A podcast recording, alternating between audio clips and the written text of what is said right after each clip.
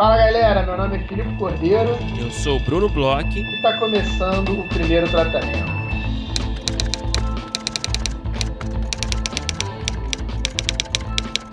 Fala, Brunão! Tudo bem? Porra, cara, agora sim, cara. Gostei da tua energia, cara. Levou pra cima! Levou pra cima. Esse podcast é muito pra baixo sempre, né, cara? São roteiristas melancólicos, né? Reclamando da vida. E é bom que você trouxe essa, esse clima, né?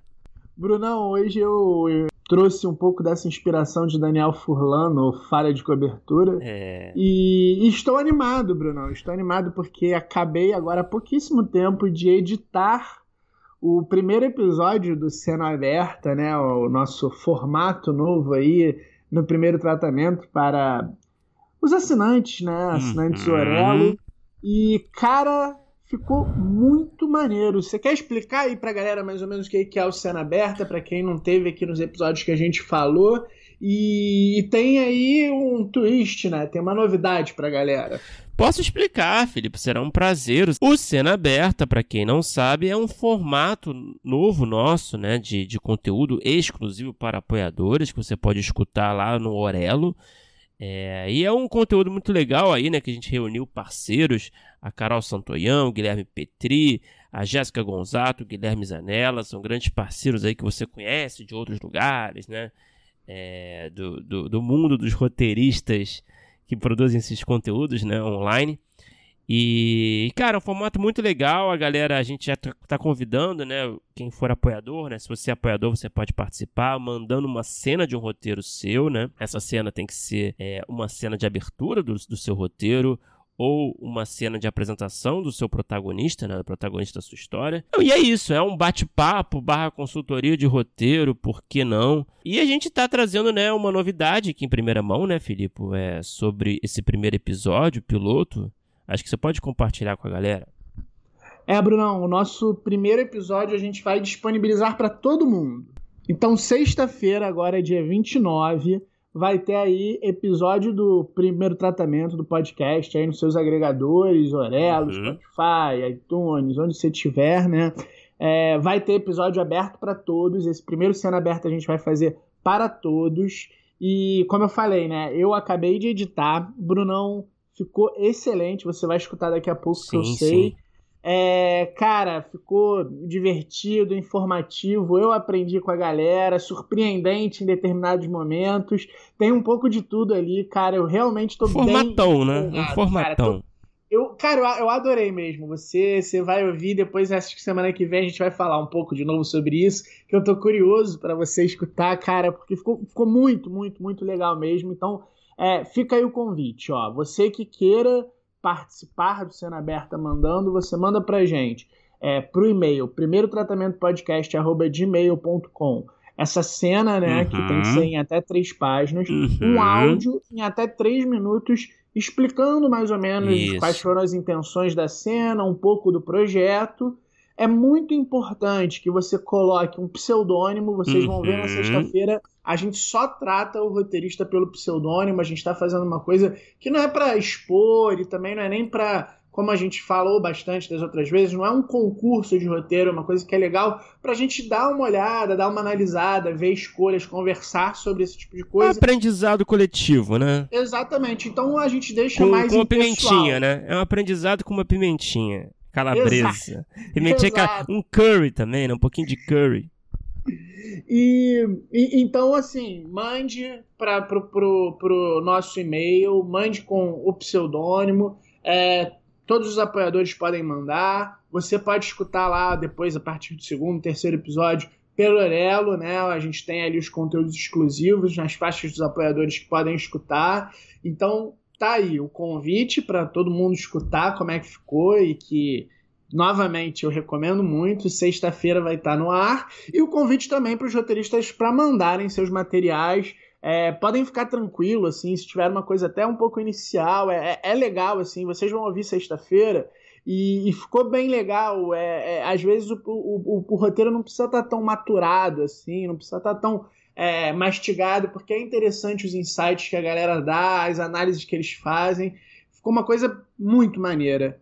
E, cara, por falar em formatão e coisa muito maneira, duas das nossas séries favoritas. Ó, ah, essa sim. ponte aí ficou tranquila, hein? Pô, não, foi super orgânico, pela primeira vez. Duas das nossas séries favoritas estão de volta, Brunão. Estão de volta aí. É Curb Your Enthusiasm, que eu sei que é uma das suas séries favoritas. Assim, é... é uma série que eu adoro, mas eu sei que você é um dos grandes entusiastas. Inclusive, a gente fez um episódio exclusivo agora há pouco tempo sobre Seinfeld que tá imperdível também. E Succession, que é a queridinha nossa e, uhum. assim, dos roteiristas, né, Bruno? Acho que seria legal a gente conversar um ah, pouco. Sim. Porque eu acho que tem algumas polêmicas aí por vir. É só, mas não, peraí. Vamos, em primeiro lugar, né? Só alegria, né? Ter duas estreias como essa, essa altura do campeonato, né? Ah, no meio de outubro, aí, no meio ali de, sei lá, uma pandemia que tá rolando ainda, mano uma tristeza generalizada com Bolsonaro. É uma alegria a gente ter essas notícias, né? Vamos Agora, começar por Kirby. Eu acho você que quer começar pelo começar... Kirby? Eu acho que é melhor a gente começar por Kirby porque eu não vi ainda o primeiro episódio, mas eu tô vendo no Twitter que ele já começa com uma coisa assim sensacional de é, sugerir uma série para Netflix dentro de uma série da HBO. Ah, e eu queria saber o que, que você achou. Cara, tu tá acompanhando assim, é? Não sabia nem que estavam falando, cara. Nem vi muita Nossa, gente falando. O, o Twitter, o meu Twitter, a minha é? bolha tá em polvorosa. Tá, a galera no, aqui no Brasil? Aqui no Brasil, aqui no Brasil. E eu sei, e ultimamente você falou que é, o Larry tá senil. Então eu queria saber aí o que, que você achou. Você acha que ele ainda está com áreas de senilidade? É, como é que você viu aí esse primeiro episódio da nova temporada? Cara, vou te dizer, né? Você sabe, né? Você já disse aí, eu sou realmente. Eu sou o filho perdido de Larry David, não no sentido genial, mas no, no sentido da, da, da de ser rabugento. E, e, cara, eu realmente, para mim, é um grande acontecimento, né? Cada volta de curve, assim, cada, cada frame de LD, né? E, e enfim, e aí eu, eu demorei um, um dia para assistir, não consegui ver tudo on na estreia, né? Porque, enfim, tem o Succession às 10 horas, né? E o Curb tava disponível mais tarde, né? Eu nem sei que horas que entrou, na verdade. E aí eu vi no dia seguinte, né? E eu, porra, fiquei nessa expectativa, mas ao mesmo tempo com o pé atrás, porque eu sei que as últimas duas temporadas, vamos lá, tem momentos muito bons. A última é melhor que a, que a penúltima, né? A décima, no caso, é melhor que a nona, né? A nona é bem mais ou menos, né? Uhum. A décima tem momentos muito bons, não sei se você chegou a ver. Não, eu tô na nona, inclusive. Ah, é? Você tá, tá, tá chegando eu dei lá. uma paradinha. É. é, a nona é meio mais ou menos. Mas a décima tem bons momentos, mas ainda assim não é aquele curb, assim, de, sabe, de prime, né? Do seu auge, né? E aí eu fico meio pé atrás, senti que o Larry tá um pouco, né? Tá ficando velho, né? Tá velho, né? Tem 70, 70 e poucos anos já, né? É difícil você ficar nesse pique, né? Da comédia, enfim. E uh, aí eu fiquei com o pé atrás, aí o Belmonte, né? O grande Daniel Belmonte, é, falou, cara, não sei, achei meio mais ou menos. Eu fiquei, puta que pariu. Oh. E aí? Aí eu, puta, tá. Aí eu fui ver. E eu fiquei mandando mensagem pro Belmonte, cara, já vi 7 minutos, tô adorando. tô em 12. Nossa, tá melhor ainda. Cara, eu fiquei fazendo esse, esse live update, né, cara? E eu adorei, cara. Eu achei muito bom o primeiro episódio, cara. Eu fiquei tão feliz, assim, aliviado, assim. E, cara, uma coisa, enfim, foda-se, dando spoiler, né? Comédia, né? Mas. É, tem um, uma trama ali na, na, no primeiro episódio que brinca justamente com essa coisa da senilidade, né? Ah, é? então é? é? ele tá saindo. Vamos falar, foda-se. Ele tá saindo com a Lucilio, né? tá saindo com a Lucilio como si mesma. E aí ele bate, ele tipo, ele derruba um vinho no sofá, lá no, no apartamento lá do, é, dos amigos, né? Derruba lá um. cai, mancha, né? O sofá, ele bate a cabeça no vidro. E aí a Lucilio começa a achar que ele tá velho, né? Que ele tá tipo. E ela perde o tesão por ele porque ela, ele, ela acha que ele tá meio senil, né? E aí.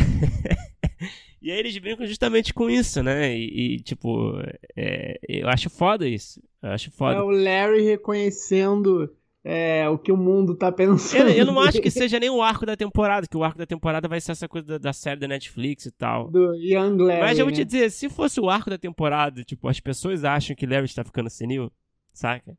Seria muito foda, saca? E ele fazer graça com isso, assim. Mas enfim, independente disso, assim, acho que deu esse gostinho muito legal, assim, como um plotzinho, sabe, procedural. E, cara, teve a participação do Albert Brooks, né? Fazendo ele mesmo. É, e foi muito engraçado também, né? Teve um, um, uma trama, assim, é, super original, assim, né? De, de, de Curb, saca? E, e, teve coisa de brincar com o Covid também, com o mundo do Covid, que, como eu tinha te falado, eu tava sentindo falta de ter ver isso no, no, na dramaturgia de alguma forma, sabe? Uhum. Então, enfim, não vou revelar muitos spoilers pra não estragar, mas. mas, cara, tá, eu tava conversando com o meu monte depois. Cara, o que, que você não. O que, que você achou mais ou menos, cara? Você tá doido? E o que que ele. É, olha só, acho que você devia agradecer o Belmonte, porque eu acho Expectativas, que, né? É, tem a questão Controlou da expectativa. total, ele, né? Ele baixou ali tua expectativa. Eu acho que quando a gente entrar em Succession, acho que isso aí vai vai contar um pouco, pelo menos do meu lado aqui. E eu acho que você devia fazer um agradecimento a ele. Eu queria que alguém me dissesse assim, tudo que eu fosse ver. Ah, não achei tão bom assim, sabe? Porque eu acho que não, é uma coisa que é um exercício que a gente precisa fazer de vez em quando. É, pode crer, cara. E, e assim, aí eu fiquei conversando com ele depois e falei, cara, eu fiquei listando, cara, olha só, teve essa trama aqui, teve essa aqui, teve aquela ali, enumerei, assim, sabe? Listei todas as, as, tramas, assim. Cara, é bom pra caralho, cara. Todas as tramas funcionam bem, são engraçadas. É, são clássicos de Kirby, também trazem um pouco de uma inventividade, assim. É, um frescor, saca? Eu achei foda, cara. Não sei se vai continuar nesse pique. A coisa do arco da, da Netflix, é, não acho que seja o mais interessante, assim, no primeiro episódio, mas eu acho que, que é legal, assim. Eu adoro, né? A gente adora essa coisa de bastidor de showbiz, né? Eu uhum. acho inusitado também trazer a Netflix pra uma série da HBO, mas eu acho que lá eles têm essa maturidade, né? O Larry David sendo quem ele é. Eu acho que todo mundo quer se associar de alguma forma, né? Acho uhum. que a HBO não se importa, acho que o Larry faz o que ele quiser, né? E. Cara, muito bom, cara. Me surpreendeu. É, fiquei aliviado também. Triste um pouco, porque tá todo mundo ficando velho, tem gente que já morreu. Então, tem essa, essa coisa meio agridoce. Mas, cara, olha, eu. Olha, achei que tá no pique, cara.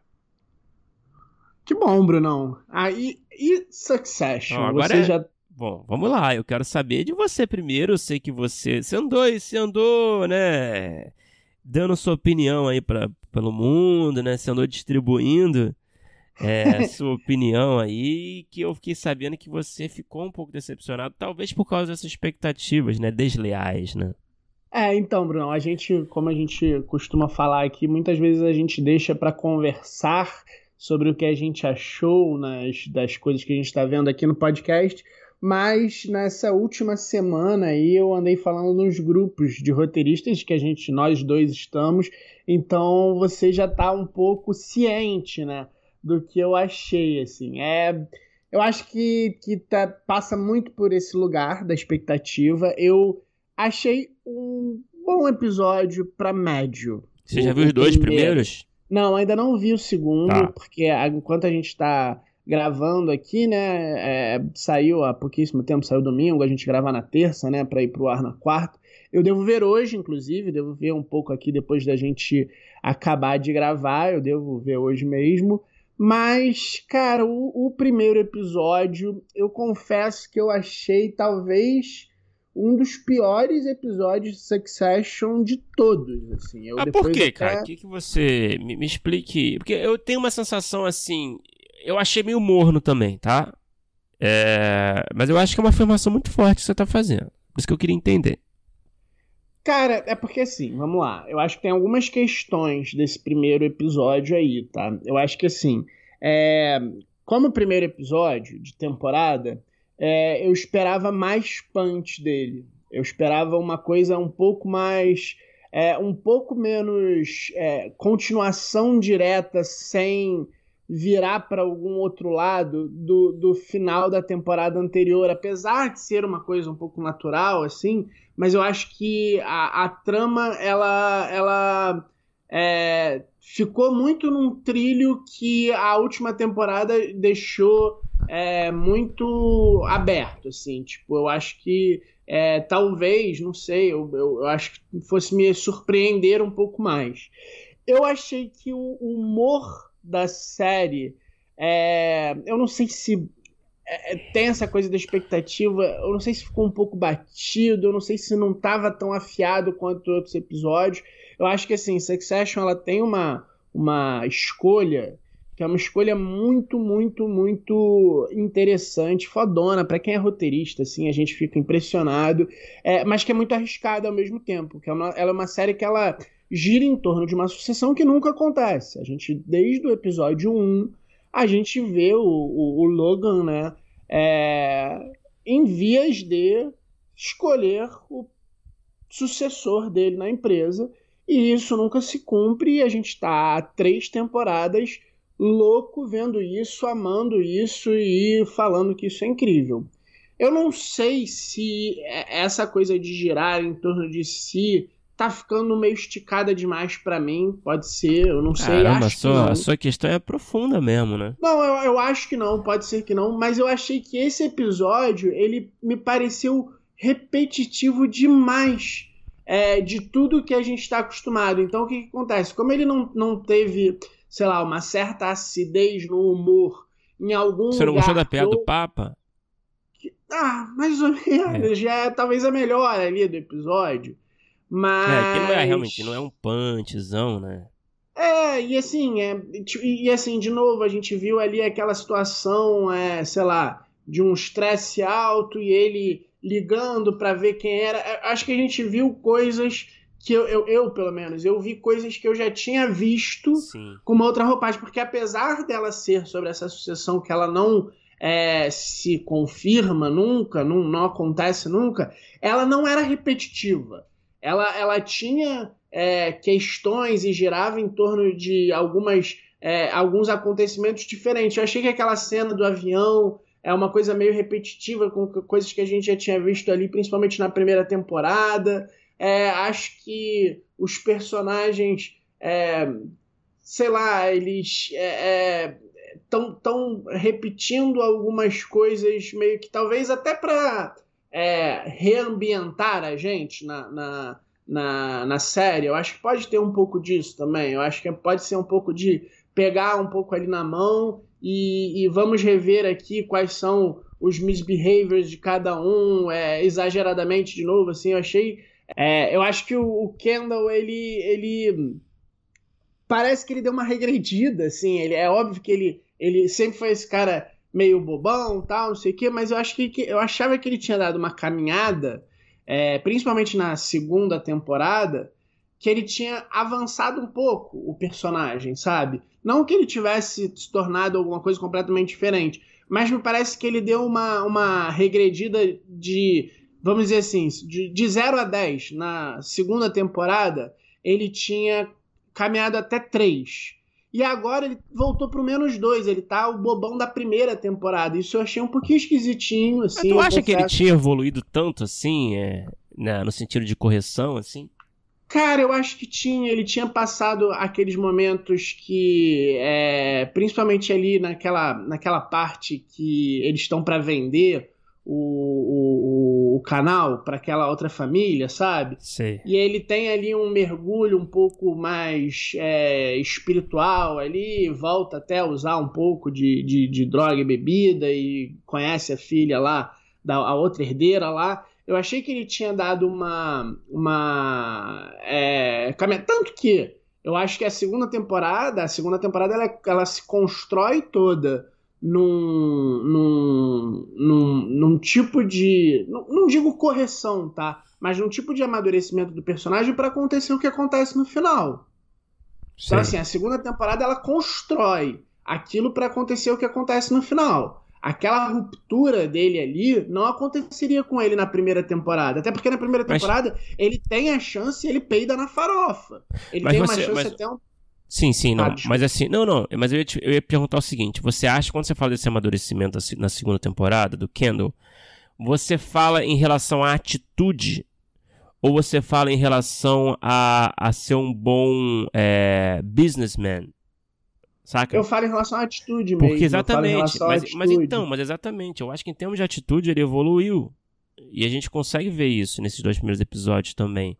Mas ele eu continua se sendo. Ele... É, não, tudo bem, tô, tô te adiantando. É porque mas... no primeiro, por exemplo, me incomodou ele não escutar ninguém. Na, na segunda temporada, ele escuta as pessoas.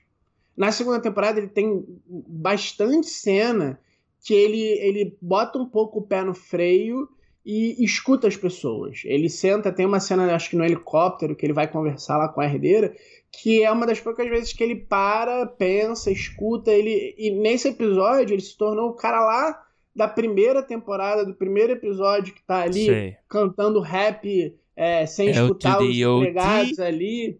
É, nossa, essa musiquinha eu escuto, volta e meia eu boto no YouTube para escutar ele cantando no aniversário do pai. Mas mas, mas na segunda temporada, ele, ele, ele, ele. Beleza, ele tá um pouco mais corajoso no, no piloto, assim, no piloto, no primeiro episódio da temporada, ele tá um pouco mais corajoso, um pouco mais é, é, bold do que ele era na primeira e até na segunda temporada. Mas ele tá fazendo coisas que na segunda temporada ele tinha deixado de fazer, eu acho. Sim. E, de novo, eu achei um, um episódio meio assim mais do mesmo algumas coisas, assim, a, a, a, a, a, fuga dele ali no avião, ligando para as pessoas, agora é você, agora é você, agora é. é. você. Eu já vi isso na série, muito parecido, assim. É, e, e, a série ela não tinha recorrido a esse tipo de, de é, é, reafirmação ou, ou usar uma coisa que já tinha aparecido antes, pelo menos para mim, eu não tinha sentido muito isso. E achei um pouco sem graça. Eu esperava um pouco mais do humor, assim. Eu acho que o, o, humor, que é uma coisa que me chama muito nessa série, eu achei. Ah, blé.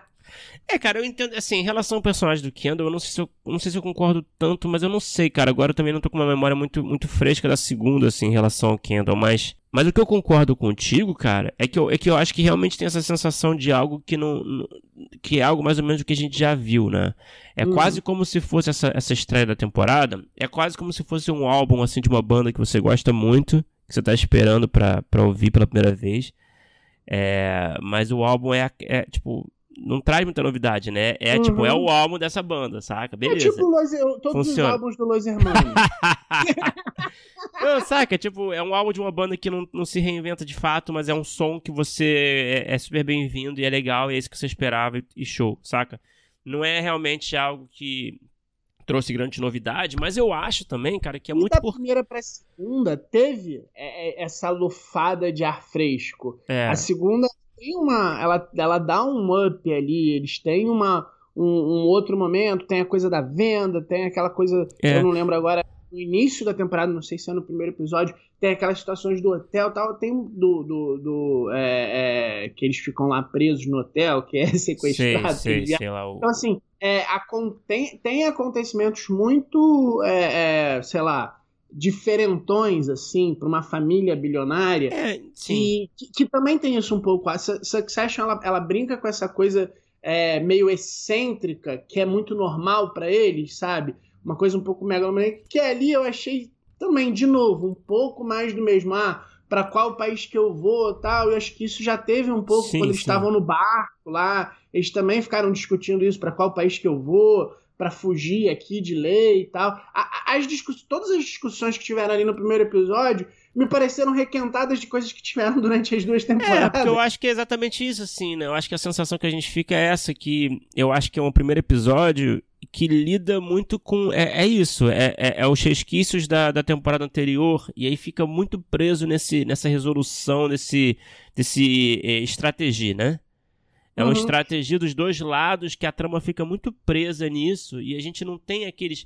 Realmente, o que você falou, né? O, um episódio foda de Succession da segunda temporada, por exemplo, é um episódio de um grande evento, né? Sempre tem um grande, aconte... uhum. um grande acontecimento num lugar diferente e tem uma puta. E tem, você tem uma, uma, uma, uma, uma diversidade maior de tramas, né?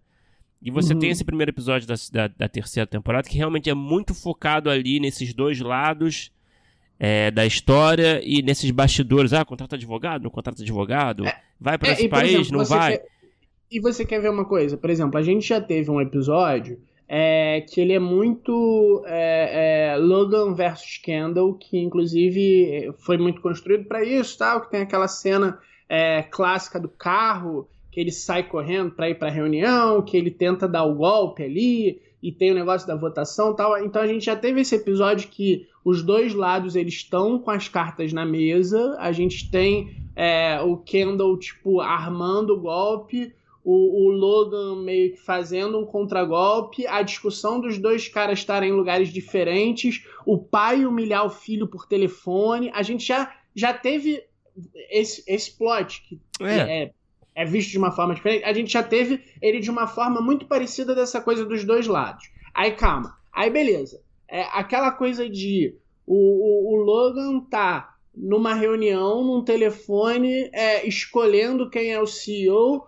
ouvindo, e aí ele vai derrubando cada uma das pessoas que vão falando com ele de acordo com pequenos testes. A gente também já teve isso igual, assim, a gente já teve é, ele falando com a Chivon, querendo que a Chivon é, arrumasse as coisas lá com aquele político, lembra? Que era meio de Sei. esquerda, dando a chance para ela, indicando que ela seria CEO, ela não consegue fazer o que ele quer, ele não deixa, aí bota pra mulher dele e tal. A gente já teve isso muito parecido, quase igual. A questão dele estar num, indo para um avião para escolher o país que ele vai por conta de negócios de extradição. A gente também já teve uma discussão muito parecida com essa quando eles estavam no barco, que estavam começando a ter as questões é, legais tal. Já teve uma discussão, uma brincadeira com isso ah, vamos para um lugar offshore para a gente poder falar sobre isso, sobre aquilo. Então, assim, as três linhas de ações principais que ocorreram no episódio, elas já aconteceram de uma forma muito é. parecida em outros. E nesses outros, quando elas aconteceram, era a primeira vez que estava acontecendo em cada um deles, sabe? E, e a série tinha conseguido, durante duas temporadas, trazer coisas novas e acontecimentos novos e, e formas de que as peças estavam postas no tabuleiro para que gerassem situações completamente diferentes e completamente novas. Nessa aqui me pareceu assim. Beleza, isso aqui eu já vi de uma outra forma, mas é, é basicamente o mesmo plot. Isso aqui eu já vi num outro lugar, em vez de ser no avião, num barco, não sei, mas é basicamente o mesmo plot. Essa coisa de é, tô para escolher um, liga para um, é, ah, ele é fraco, corto. Ah, liga para outro, pede alguma coisa, não conseguiu, corto. Também já foi feita muito igual. Sabe? Isso me deixou. É. E, cara, eu não, sem querer te desanimar, mas eu acho que o segundo episódio vai um pouco nessa linha também. É, desculpa, mas. Não, mas. Ainda assim é uma, uma série é. assim, altíssimo nível. A gente tá reclamando de barriga cheia aqui, essa é, é a verdade, né? A gente tá tentando achar problema. Mas, é, mas eu, eu, eu, concordo contigo também. Eu, eu achei morno, eu acho que o morno é explicado através disso que a gente tá conversando, assim, né? Não, é, tudo bem, é alto nível, mas são dinâmicas muito parecidas, né? E realmente, em termos de, de humor, eu tenho a impressão de que, sei lá, tá tão centralizado. Sempre foi assim, cara. Tá tão centralizado no Greg e no, e no Roman e eu não sei, é, parece que eles estão carregando um pouco nas costas esse, esse, essa, essa comédia Virou da um série. cômico, né? Que não que, era. É, que sempre foi, não sei, foi tão é, bem eles, é, distribuído. Eles já eram um pouco, um pouco mais cômicos por algumas questões, mas não eram, é, eles não eram o alívio cômico sempre. Por exemplo, o próprio Kendall, ele tem coisas que são engraçadíssimas dele, e tinham outros personagens também que traziam essa coisa meio. É, é, o humor do absurdo, né? Pô, aquela coisa do, de jogar a salsicha no chão, tinha é, a, a, despedida de solteiro, é um episódio que eu acho engraçadíssimo, foda pra caceta, e, e, e, o humor tá em outro personagem, tá em outro lugar, e hoje em dia parece que tá, ficou ali nesses dois, esse alívio cômico, esse, ah, agora vamos respirar e rir um pouquinho dos desajeitados esquisitos, sabe? É, não, pode crer. Mas enfim, cara, é... vamos acompanhar. Eu acho que quando começar o, é, de fato assim, é, a gente entender, né, qual vai ser um arco que a terceira temporada vai trazer de novidade, assim, é... eu acho que vai, vai, voltar a ser o que a gente espera da série, sabe? Também, também então acho. Então, Eles têm, é. assim, é, é, é, crédito, mas assim, assim sobrando, que eles... é, sim. sobrando. Não fizeram uma coisa horrível, não descaracterizaram. É só assim, eu achei meio blé sabe? Eu, e tem isso também, eu acho que eu esperava muito, assim, a gente espera muito. A gente tava, porra, você acha que vai é. voltar, não sei o que, é o melhor série, talvez é, uma das cinco melhores séries de todos os tempos para mim, assim, então eu tava tava com muita sede ao pote, assim, pode também ter atrapalhado. E curiosamente o Belmonte adorou. sei se ele vai ouvir isso aqui. Mas... que pariu, Belmonte. É, a gente tem opiniões diferentes. Mas enfim, não, não que seja ruim novamente, achei, enfim. Mas enfim, tá. A gente, né. Enfim, estamos abertos a escutar né, a opinião de todo mundo. Se você quiser compartilhar com a gente, manda pra gente. Sempre interessante. Isso mesmo, e fiquem ligados porque a gente vai falar mais sobre séries aí no, nos conteúdos exclusivos da Aurelo. A gente é, está para conversar sobre Round 6, É, eu queria falar também sobre a missa da meia-noite contigo. A gente vai vendo o que, que a gente joga para lá, o que, que a gente traz para cá. É, mas fiquem ligados aí para também a gente não fazer sempre a cabeça sobre um mesmo tipo de assunto. A gente faz normalmente sobre coisas diferentes. Então lá na Aurelo também vai ter mais coisas sobre série. Agora vamos falar do nosso episódio de hoje, Brunão. A gente conversou aí com uma roteirista que é, é aquela Sabe aquele meio-campo hoje em dia, é, bem moderno, que joga ali de primeiro volante, segundo volante, chega no ataque, chuta para gol, joga em todas as posições do meio-campo super bem? Faz drama, policial. Adoro as nossas analogias heterossexuais. Comédia. o futebol aqui, é. às vezes, ele fica um pouco demais também. Comédia, é, tudo assim, algumas das melhores séries nacionais atuais é, de cada um desses gêneros tão diferentes entre si, ela teve envolvida. É uma pessoa que simpaticíssima, é um papo super legal, incrível de conversar, é, que falou bastante sobre comédia, sobre os tempos que a gente está vivendo, sobre é, suspense, sobre crime, que ela acabou conversando com esses nossos dois lados, né? Eu e você, a gente gosta muito dos dois assuntos, Prendeu mas cada um puxa um pouquinho pro seu lado, né? É. Conta aí, Brunão, com quem que a gente conversou? A gente começou com a Carol Garcia, só para citar alguns trabalhos da Carol. Ela escreveu Bom Dia Verônica, Cine Hollywood, Tapas e Beijos, Impuros. Ela também é, foi redatora-chefe do Vai Que Cola nas sextas e sete, na sexta e na sétima temporada. É, enfim, trabalhou em muitos projetos aí de, de, de TV, de, de, de, séries, de cinema. E, cara, como você disse aí, foi um papo muito legal, assim, é, é sempre legal conversar com roteiristas com que tem essa versatilidade. E, e cara, foi, foi ótimo, assim. Eu adorei e espero que vocês curtam também. Vamos ver que foi bom demais.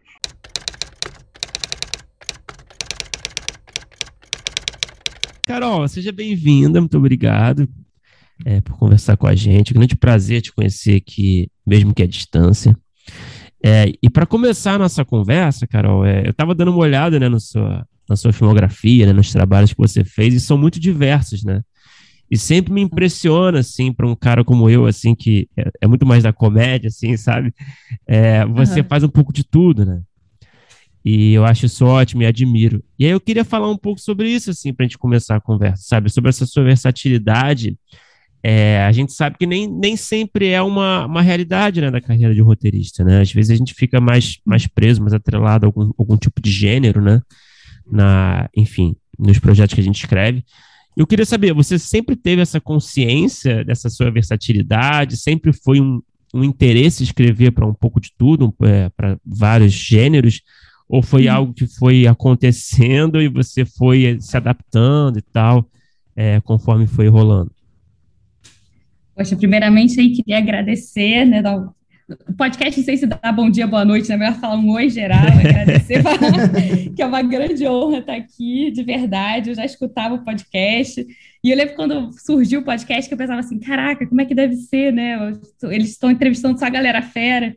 Aí quando o Bruno me mandou a mensagem para me entrevistar, eu pensei assim: caraca, alguma coisa boa, alguma coisa certa eu estou fazendo. Espero não estragar tudo aqui hoje, mas senti que era um bom sinal. E é, aí você perguntou da versatilidade e da carreira. Olha, eu acabei que eu fui meio que me descobrindo, sabe, pelos gêneros. Então, é, eu comecei minha carreira como assistente de direção, e aí eu migrei para o roteiro por conta do, do Zé Carvalho, que tinha sido meu professor. E aí eu tava, eu trabalhava como assistente de direção na Globo, na época, eu fui assim, em direção de, de Avenida Brasil, fazer alguma, ah, enfim, tinha trabalhado em alguns programas e novelas, e ele assumiu lá um, um departamento, e assim, Zé Carvalho, mega guru, sei que vocês conhecem ele também. Somos carvaletes todos. eu também, eu também. O Zé, enfim, é muito importante, foi assim, eu ser roteirista, assim, tem muito dedo dele, ele foi meu professor na PUC, depois, quando eu estava ali como assistente de direção, eu fiz um curso dele da roteiraria, e aí surgiu essa vaga e eu, e eu fui. E aí, enfim, eu trabalhei no departamento dele por, por um ano, e aí ele saiu da Globo. E aí eles me, me perguntaram assim: ah, é, agora você vai, você quer voltar a ser de direção, você quer é, tentar ser roteirista, e aí surgiu uma oportunidade no Tapas e Beijos, que era um programa que eu já era mega fã. Imagina aquele elenco, Fernanda Torres, é, Vladimir Brista, André é, Beltrão, era uma coisa assim que, uhum. sabe, eu falei assim, nossa, que ma... era uma coisa que eu já gostava. E aí, no Departamento Zé, eu também tinha feito um curso em Colômbia com o Alan Kingsberg, que era sobre é, escrever seriado. E aí eu comecei, aí foi uma coisa assim que eu, eu, eu fiz um, uma cena teste, passei, e aí comecei escrevendo comédia. E eu não me conhecia como roteirista de comédia, mas eu acho que também o Tapas e Beijos, ele é um, ele não é só comédia, né? Ele é um seriado, né? É, enfim, tem personagens muito fortes. Eu assisto, assisto até hoje e gosto, sabe? Então isso me ajudou muito a, a entrar lá, sabe? E aí é, acabou que depois surgiu uma oportunidade de escrever um, enfim, seriados de, de suspense, que é uma coisa que eu já gostava de assistir, e eu fui me descobrindo, fui descobrindo que eu, que eu fazia bem, sabe? É muito doido, porque às vezes surge oportunidade, sabe? Uhum. E, e, e, surgiu, por exemplo, o Extremo Sul foi uma questão de um diretor que tinha trabalhado comigo no, em Avenida Brasil, Gustavo Fernandes, que ele tinha uma ideia, enfim, e aí me chamou, e, e aí, eu, aí a gente escreveu o. Enfim, depois eu chamei a Bárbara e o Célio, a gente escreveu o Extremo Sul. É, e que Isso é, aqui, um... é o que ganhou Frapa, né? Esse é o piloto. É o que né? ganhou Frapa. Uhum. É, ganhou, esse, ganhou esse, esse, selo de qualidade, que eu tenho muito orgulho. E, enfim, e é um, um policial no ar que se passa no sul do Brasil. É, é até bem interessante, assim, porque ele, ele trata de questões de, da extrema-direita. E a gente escreveu num momento em que, que enfim, era Dilma no poder, era, a, a gente nem desconfiava tanto dessa, dessa extrema-direita que, que, enfim, que me assusta tanto. É, mas, enfim, ficou.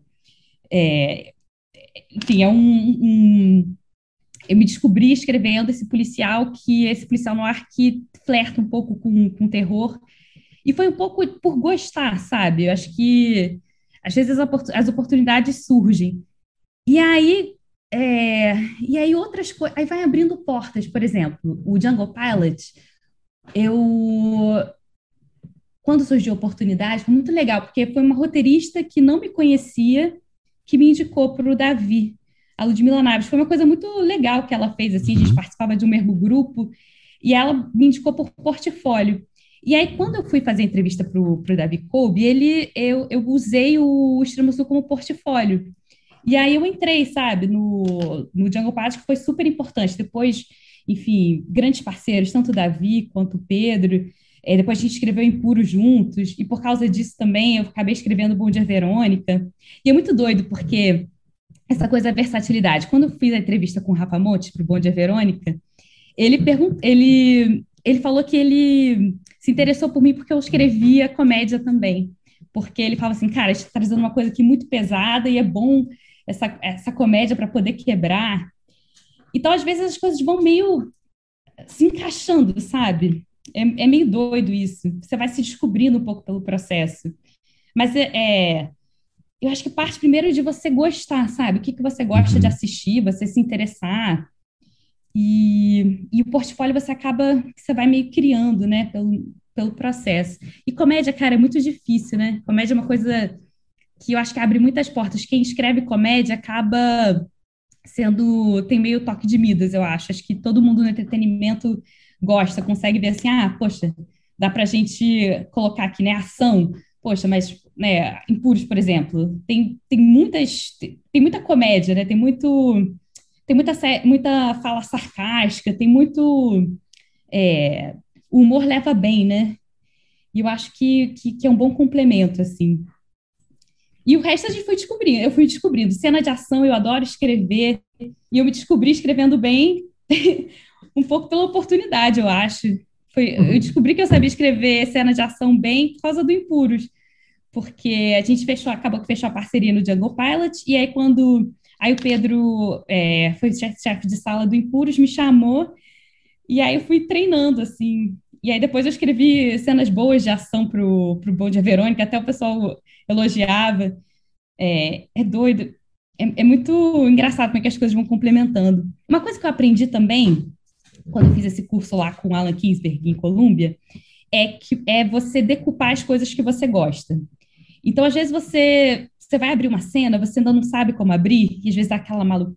sei lá, dá aquela, aquele medo da página em branco. Uhum. Mas você saiba qual é a função da cena, às vezes bate aquela insegurança de, caraca, como é que eu posso fazer isso aqui, só que sem ser da cena, sem ser do jeito óbvio. E aí você busca referências, porque sobretudo para ritmo, assim, é muito bom. Você vê uma cena, cena de ação, por exemplo. É, por mais a gente escreve de um jeito, né? Depois acaba que os diretores é, filmam do jeito deles, né? porque, porque nem sempre o jeito que a gente pensa, o jeito que a gente escreve, cabe no orçamento. Mas eu acho que para dar ritmo, para empolgar, é, é, ajuda muito você assistir alguma coisa que, que conversa, sabe? E às vezes você consegue ter um momento de inspiração para você achar a cena, achar o que. que é, acabei viajando muito uhum. da sua pergunta, Não, né? Foi Mas ótimo. Que... Não. Foi ótimo, foi ótimo.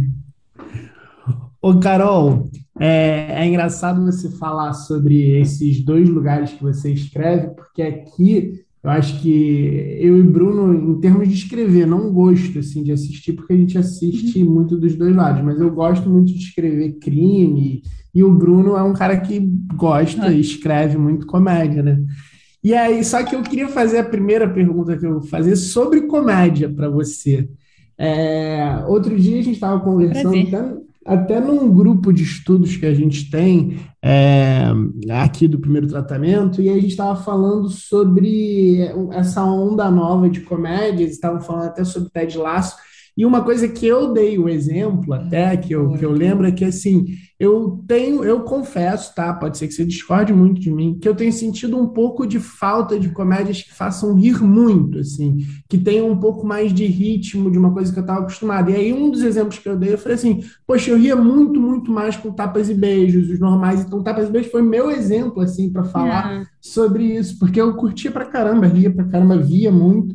E aí, é, eu queria te perguntar é, se você acha isso também, se você compartilha um pouco dessa ideia. Eu acho que, sei lá, as dramédias que fizeram sucesso recente se tornaram uma espécie de moda que, que acabaram é, sei lá, entre aspas, manchando as séries ditas só de comédia hoje em dia, sabe? Acho que tá tudo um pouco dramático demais no meu, no meu gosto. Mas eu queria saber se você, se você acha um pouco disso, se você acha que é, é, realmente hoje em dia a gente está com um pouco, com, sei lá, talvez um ritmo um pouco, um passo um pouco atrás do que já teve em outro, outros tempos, e até eu dei o exemplo de tapas e beijos normais, mas até séries, as próprias séries gringas, né? Assim, é, é, eu acho que está um pouco diferente. O que, que você acha? Mother Family. É, pois é, Mother Family, The Office. Eu tô pensando. É, Superstore, você já viu? Muito bom também. Já, eu, gosto bastante. Agora, é, é, talvez isso seja uma tendência mais gringa, né? Porque eu, eu sinto que a gente aqui no Brasil a gente faz muito comédia. Não sei se é porque eu também eu, eu coordenei o Vai Que Cola, trabalhei com Paulo Gustavo. É, assim, eu, eu, eu já trabalhei com muita. Fiz cine Hollywood também, tapas e beijos. É, eu não sei, no mercado brasileiro eu sinto que tem uma, uma vontade muito grande de fazer comedião, sabe? É, Até nos streamings. pensando aqui até nos streams, porque eu acho que tem uma realidade do, do, do, Multishow, por exemplo, né? Tem uma realidade meio que à parte, eu penso também, né? Uhum. Que é quase uma realidade de TV aberta também, de certa forma. Eu não sei, o streaming. É, a gente estava discutindo isso outro dia até com o Ulisses, né? O Ulisses Matos aqui, a gente estava conversando no, uhum. na semana passada. E aí a gente está falando disso também, né? De, sei lá, acho que a Netflix está trazendo um pouco uma coisa mais popular também, né? Tá tentando se aproximar mais desse mundo da TV aberta. Pois é, porque eles fecharam com o Rodrigo, com o Rodrigo Santana. Até saiu essa, essa comédia romântica, acho que é, é Desconectados ou Disjuntados. Achei bem ah, engraçadinho. É, uhum. Eu gostei. Eu, eu não conheço o pessoal que escreveu, não, mas eu, eu, eu curti. E eu, eu senti, pelo menos na escrita, uma preocupação pela piada. É, uhum. eu, eu vi ali os personagens, é, mas eu vi uma preocupação pela piada. Eu estou pensando aqui, porque realmente Multishow é, eu acho que está que, que tá levando bastante né, o, o, humor. até os programas na Globo fecharam, né? O Cine, graças a Deus, fechou a terceira temporada, que eu gosto muito, eu acho muito engraçado. O Cine Hollywood. É, mas eu estou pensando aqui no, nas comédias nacionais, porque eu, em termos de mercado, eu sinto que o, os players buscam buscam bastante. Acho que isso que eu, até o Felipe está falando, né? É comédia para rir. Eu, eu, sinto que tem essa demanda, assim, pelo menos como profissional, que a gente escreva bastante piada, que, que, que eu acho que o, que o público brasileiro gosta. É, tentando pensar aqui no, nas coisas que estão sendo feitas para ver se eu não tô, tô falando nenhuma besteira, mas eu acho que, que eu vejo mais comédia, comédia no, no mercado brasileiro do que dramédia. Tô tentando pensar nas da Netflix também, que saíram. É, mas tem muito. Os filmes talvez sejam um pouco mais dramédia, né? Tem, tem coisa mais adolescente. É, mas quais, quais são essas dramédias nacionais, Filipe? Ou você acha que é mais uma coisa internacional? Não, eu acho que é mais uma coisa internacional mesmo. Você falando, também fiquei pensando aqui, talvez tenha é, uma, um, algumas coisas por vir, tem um outro filme, talvez Feras tenha um pouco mais de dramédia do Theo, é. Mas, mas não, realmente, assim, é porque também a gente está tá, tá meio que numa entre safra, na, pelo menos na TV aberta, né? A Globo parou de fazer comédia, é, séries assim recentes, até, até antes da Globo parar com, com os programas, os próprios, as próprias séries de comédia já tinham diminuído, né? A gente tinha em determinado momento, sei lá, passando ao mesmo tempo Grande Família, Tapas e talvez mais alguma outra coisa, Dodinê, assim, aquele dentista, não sei chapa lá, quente. Certo, chapa... Hum. Pois é, e hoje em dia, sei lá, na TV aberta não tem mais tanta série. Não é que não tenha humor, né? Não é que não tenha, sei lá, de praça até hoje, essas coisas assim, mas assim, série de comédia até até assim, talvez o, o, o Multishow seja um dos últimos lugares, né? Assim, que a gente veja é, esse produto mais seriado, assim. Até nas, nas fechadas tem comédias românticas, né? Comédia romântica a gente vê uma coisa ou outra, teve também é. da Amazon, aquela da pandemia, que vai ali um pouquinho na dramédia também. Mas eu acho que a gente está meio que pensando, assim, é que eu estava falando até quando eu fiz a pergunta, falando mais um pouco sobre o mercado é, norte-americano, que acaba sendo tipo um, dois, três passos na nossa frente, é. né? Mas pensando aqui, eu até me peguei nesse lugar de, tipo, talvez a gente esteja numa entre-safra, sabe? Uhum. Eu tenho uma teoria aqui, eu não sei se, só para tentar colaborar aqui com essa conversa, não uhum. sei se faz sentido, mas eu acho que talvez a preocupação a prioridade que eu sinto, assim, é, dos streamings atualmente, não sei se faz sentido, é a coisa do arco serializado, né? De ter uma, essa coisa do, do gancho, do gancho sempre, do gancho sempre, não sei, eu não sei se talvez é esse tipo de produto que está chamando mais a atenção dos executivos no momento, mais do que as sitcoms é, mais procedurais, não sei. Ah, entendi. Eu acho que essa coisa do gancho, mas eu acho que o, o, o, arco e o gancho, eles não, não necessariamente te colocam no caminho da dramédia, porque... É, sim. É, mas eu acho que, assim, é, é uma, outra, uma outra forma de pensar mesmo, eu acho, como de negócio, né? Aqui falando do meu, do meu ponto de vista como roteirista, então talvez um, um executivo possa falar melhor.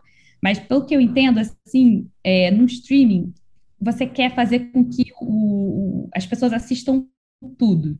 Você pode colocar 20 ou 5, tanto faz. Você quer que eles assistam a temporada inteira. Então, o gancho é um jeito de. É, como a competição é muito grande, o gancho te ajuda a, a manter as pessoas assistindo.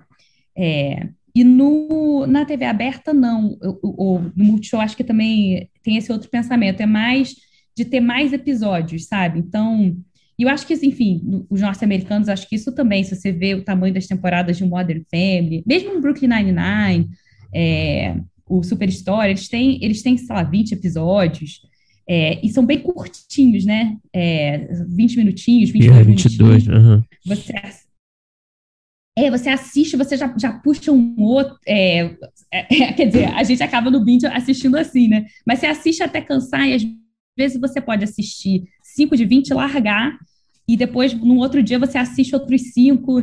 É, porque eu acho que o pensamento era fazer vários. Eu acho que era um pensamento de, ainda mais assim, você tem as, essas mesmas locações, você você soltava, né, antigamente um por semana. E, poxa, com tapas era assim, né? O Grande Família. A gente também pegou um pouco desse hábito, né? Eu, eu sempre adorei assistir, era, né? Tinha uma, um era às terças, outro era às quintas. É, eu também super assisti o Humor na Globo. É, então, eu acho que isso vem desse, desse lugar. No o Vai Que Cola, quando ele liberava, eu acho que até liberava por semana, né? Era segunda, terça. Ainda é assim, né? Mas, mas também libera no streaming. Só que teve essa mudança quando, chega, quando chegou, né? Netflix, Amazon, que é soltar tudo, né? E aí você tem um, um outro pensamento. Então, acho que o, o pensamento do gancho é, é um pouco é um pouco isso, é fazer você assistir tudo, porque se você abandonar é, e esperar demais, pode ser que a gente não que a gente seja cancelado, entendeu? É, se você assiste cinco e só daqui a dois meses você assistir os outros cinco, né, para fechar uma temporada de dez, por exemplo, aí pode ser que na hora de marcar, na hora do, do streaming marcar, ele marca como, como você não tivesse assistido tudo. E aí parece que, a, que foi um fracasso e não um sucesso. Então, um gancho é muito importante no streaming. Mas não precisa ser um gancho dramático. Eu acho que é só porque às vezes é mais fácil, talvez, fazer um gancho dramático. Mas eu não sei, eu acho que o, o Ted Lasso parece, parece uma escolha mesmo, né? Enfim, eu gosto bastante do Ted Lasso. Eu acho que o Ted Lasso ser, ser tão dramático, eu acho que me parece que foi uma escolha deles. É, para porque tem um feeling meio de desses seriados mais família, assim. E ele, ele trabalha muito com, com o coração, e, e eu acho que ele não é um seriado que busca grande público. Assim, claro que ele conversa com, a, com o público família, mas eu acho que o desempenho dele foi melhor para ganhar prêmio do que para público, sabe? É, e, e eu, eu, tenho, pelo menos assim, eu, eu vejo que as pessoas fazem esse tipo de diferenciação é, em termos de mercado, é, de produtos que são para grande público e produtos que são para prêmio. E às vezes a gente quer defender prêmio, mas eu sinto que, que, que nem cada vez menos os players ou os produtores estão interessados né, nesse tipo de narrativa, tipo, não, não, não interessa que ganhou o Emmy, a gente quer saber como é que foi o desempenho, é, claro. como é que foi na venda dos ingressos. O... É, mas eu, eu gosto bastante desses, é, por exemplo, Brooklyn Nine-Nine. Eu, eu, tô, eu acho que o Brooklyn ainda é bem é, ah, comedião, é mais, é mais engraçadão, pô. Cara, eu vou te falar que nessa pandemia foi tão importante para mim esses, esses seriados. É, eu chuto que vai ter uma tem uma que, tem, que tenha tido uma procura muito grande por, por comédia. Ah, eu, eu acho também. Ajudou, né? Não sei se para vocês, para mim foi, foi muito importante. Até escrevi algumas comédias, para mim foi importante, assim, psicologicamente. Pô, no início da pandemia eu revi The Office inteiro, Community, eu vi um monte de série antiga, assim, para para rir muito. Brooklyn eu adoro, mas Brooklyn também teve a perigo, né? Foi uma das séries ah, que é? quase. É, é, chegou a ser cancelada, e aí teve um é. movimento grande de, de, de, gente querendo de volta e trocou de casa. Ah, pode crer, pode crer, foi pra não sei nem se o Bruno, né? é, não sei nem se o Bruno sabe de qual que saiu para qual que foi. Acho que era da Fox, chegou, né? É, chegou a ter cancelamento e aí um outro lugar abraçou e voltou. Caramba, você vê, né? Até lá também as coisas complicam, mesmo com, com, as estrelas, a gente descobre que eles também passam por maus, maus bocados. O Carol, eu, ia perguntar aqui um negócio que eu acho que você falou de decupagem, né? Que eu achei muito interessante. Você falou, né, que você aprendeu lá no, no curso que você fez, né? Que é uma que é uma é um hábito bom, né, para um roteirista, né? Você decupar o que você gosta. E aí eu tava, enfim, como eu falei, né? A gente tava puxando sua ficha criminal, né?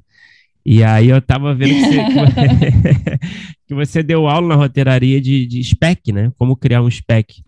Foi. E aí eu fiquei, é, que nada mais é também do que uma decupagem posta em prática, né? Você faz a decupagem você, enfim, você escreve a partir dessa, dessa decupagem, né? É, de uma forma original, enfim, trazendo o seu olhar. É, e aí eu queria entender, assim, eu fiquei curioso, assim, quando eu li isso, que eu queria saber assim, é, você acha que o spec já é uma realidade assim? Você acha que a galera tá é, a galera que está escolhendo roteiristas para uma sala, por exemplo, está pedindo spec assim, de, de séries é, já existentes? É, é um procedimento que você acha que está rolando? Sim, você acha que o roteirista deve se preocupar em ter um spec para apresentar?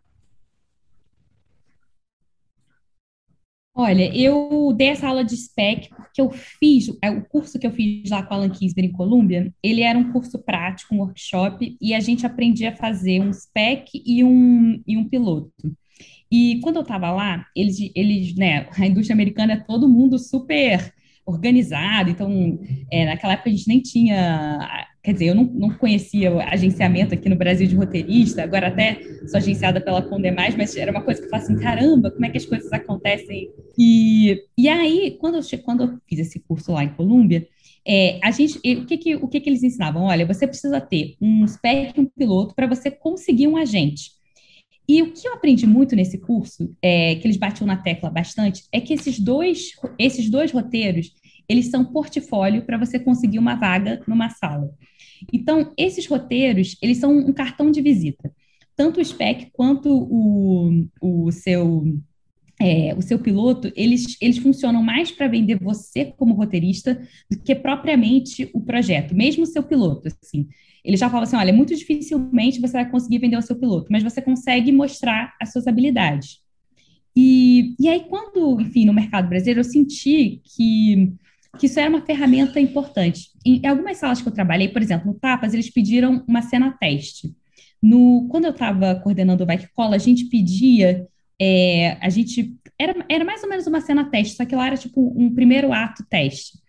E, e quando, eu, quando eu fiz a série também do, do, do Paulo, a gente pediu também, o Minha Mãe é uma Peça, a gente pedia para alguns roteiristas, eu não era chefe da sala não, mas eu, eu enfim, eu, eu a Andréia era chefe da sala, genial, amo. E aí ela pedia cena, teste para as pessoas, e, enfim, passava pelo Paulo. E, e o SPEC é um jeito de você fazer uma cena teste proativamente. Quando você vai. Agora, por exemplo, eu estou chefiando uma sala. É, quando você vai falar com os roteiristas, você quer ver como eles escrevem. Então, você quer fazer uma, uma sala bastante plural, é, e você quer conversar com as pessoas, você quer sentir o que, que eles gostam, o que, que eles assistem, você quer sentir a onda do roteirista, mas você tem que ver como é que o roteirista é na página. Então você precisa ver como é que ele escreve. Então o spec ele funciona muito como é, teve uma roteirista, assim, eu não sei se, se o spec é uma prática já, mas algumas pessoas já fazem. Teve uma roteirista maravilhosa que, que eu entrevistei, acabou não fazendo parte da sala, mas que ela tinha o spec dos normais, entendeu? E ele é muito, ele é muito bom, porque ele, ele, eu acho que ele é um exercício bom para o roteirista de mostrar, olha, eu sei estruturar, é, eu sei pensar em história, eu sei, eu entendi como é que é esse seriado, porque eu entendi que você, é, que você tem trama A, B e C, a trama A tem o tamanho tal, quem participa da trama A, nessa né, tapas e beijos, trama A era, era sempre, ou era a trama A, ou era a Andrea, é, e, a, e a trama B era a Fernanda, ou a trama A era a Andréia e Fernanda, a trama B era Vladimir e Fábio. É, então você, você percebe assim, putz, essa pessoa assistiu o seriado, ela entendeu como é que a estrutura funciona, conseguiu pensar numa história é, diferente, porque assim, é, quando a gente está escrevendo seriado, poxa, seriado de comédia a gente escreve muito episódio.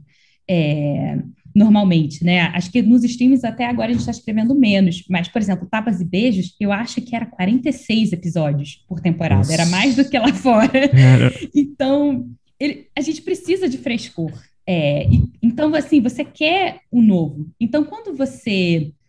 É, quando, quando você encontra um roteirista que, que consegue mostrar isso pelo spec, é muito bom. E mais, é, quando você está numa sala, você quer porque às vezes tem roteirista muito bom, mas é roteirista muito bom autoral.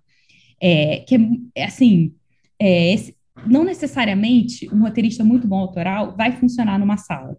Porque você é, é, é, é enfim, você tem que trabalhar com muita gente, você tem que é, você tem que moldar né, é, a, sua, a sua criatividade para um universo que já existe, para personagens que muitas vezes já existem. Você tem que ouvir a voz desse personagem e não necessariamente, é, é, se você é muito autoral, isso vai te, vai te dizer a respeito. Então, você tem que sacar que o roteirista tem isso, entendeu? Ele, ele, ele consegue escrever para aquele personagem é, do jeito que o seriado funciona, mas com um frescor. Então, eu acho que o SPEC é excelente. Então, por isso que eu, que eu dei esse curso. É, acabei me enrolando e ia dar uma, uma segunda rodada desse curso, não consegui dar ainda, mas o pessoal gostou bastante.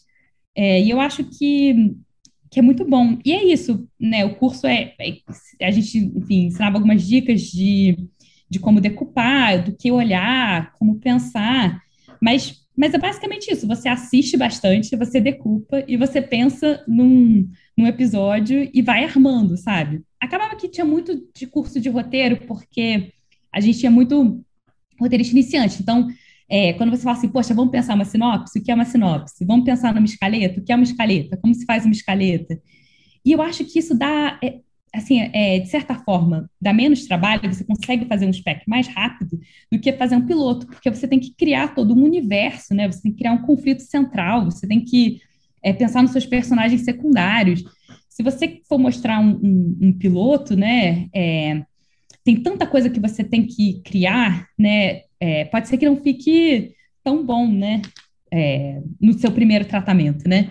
E no, no spec eu acho que você chega mais rápido porque quando a gente está selecionando, a gente quer ver, né, como é que, como é que é o roteirista, né? E quanto mais você puder ver, melhor. Mas em termos de portfólio, às vezes um sketch funciona, uma cena funciona, um curta é, funciona. Mas quando você chega com spec, você. É, ainda mais quando você não tem. É claro que isso, isso, depende da sua proficiência, né? Assim, a sua, sua experiência, quanto que você já trabalhou, quanto você já rodou. Mas se você é verde e você chega com spec, isso, eu acho que isso conta super a favor, sabe? Você fala assim, putz, essa pessoa entrega. É, porque o fato de você ser verde conta um pouco contra você, né? Assim, é, dá aquela insegurança. Putz, será que ele vai entregar? Aí você chega com um spec, poxa, um spec bom, né? Claro. Você já mostrou que você sabe estruturar, que você é, sabe escrever diálogo, que você sabe é, pensar em sinopses de, de episódios, você já chega mostrando um bando de habilidades que você tem como, roteir, como roteirista que está ali contando a favor. É, não deixa de ser um puto exercício, né? Na pior das hipóteses, né? É, com certeza. Com certeza. E Carol, você falou um pouco sobre sala de roteiro e você tem bastante experiência em sala, agora está até chefiando uma sala. Eu queria saber se você tem assim é, um, vamos dizer, entre aspas, um quase que um manualzinho de boas maneiras, assim, do que do que, que você acha que funciona bem numa sala, e você falou um pouco sobre essa coisa do, do roteirista autoral, talvez não funciona tanto, e assim, o que, que você nota que realmente não funciona além né, dessa autoralidade aí? Olha, eu acho tem uma coisa que eu aprendi com o amigo meu roteirista Célio, que é o seguinte, que é, é acho que aprender, ele aprendeu isso com o teatro. E, e, ele me falou isso bem no início da minha carreira, eu sempre lembro disso, que é, é não dizer não, assim, é, ser, é sim e. Então, quando alguém joga uma ideia, você pode achar a pior ideia do mundo, mas você fala sim e, você vai subindo com ela. Porque uma ideia ruim, ela morre sozinha. Você não precisa é tipo, tipo cocô, sabe? Ele fede sozinho, você não precisa dizer, sabe? E, e, quando você chega e fala não, você corta, assim, o clima, assim, e a pessoa que, que deu a ideia se sente envergonhada e ela se trava. Então, às vezes, você, você vai jogando, porque rola um, um fluxo na sala, sabe? De, de ideias que você... Às vezes, uma ideia ruim puxa uma ideia boa. E eu acho que quando você traz essa negatividade, às vezes você corta, assim, e... E é muito doido, porque aí as pessoas começam assim, putz, mas ah, se tudo que eu falo as pessoas já, já, já me criticam, então não vou mais falar. E isso, às vezes, pode vir do chefe, mas pode vir de qualquer um da sala, sabe? Então, isso eu acho que o sim é muito bom. E a ideia boa, cara, a ideia boa, ela manda. Ela, quando, quando você acha a ideia boa, todo mundo sabe. É, é muito impressionante. Às vezes você tá num, numa encruzilhada assim, cara, e, e agora? Como é que a gente resolve isso?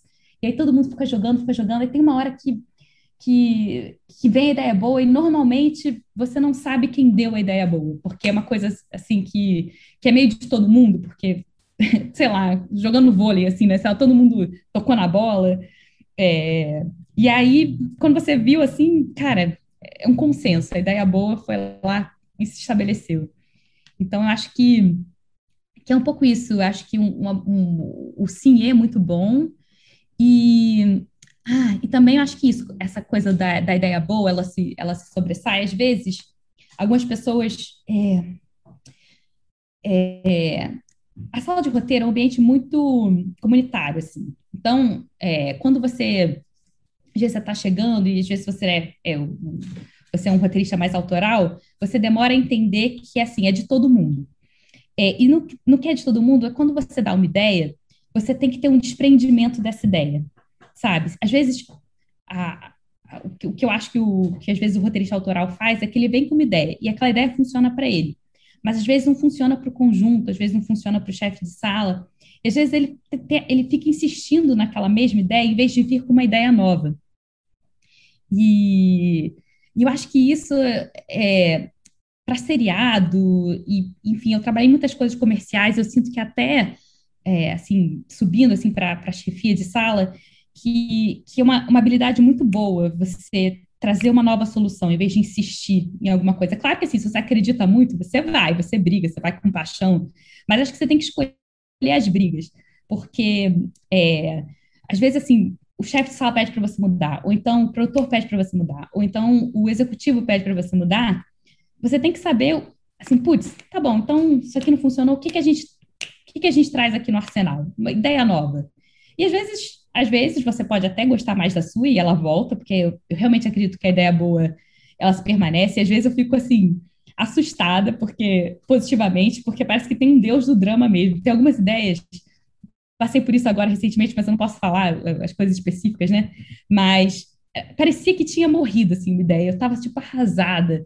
É, e de repente ela voltou assim, numa instância mais, mais acima. Eu falei assim: caraca, realmente tem um tem o protetor do, do drama aqui, o protetor do, do bom roteiro.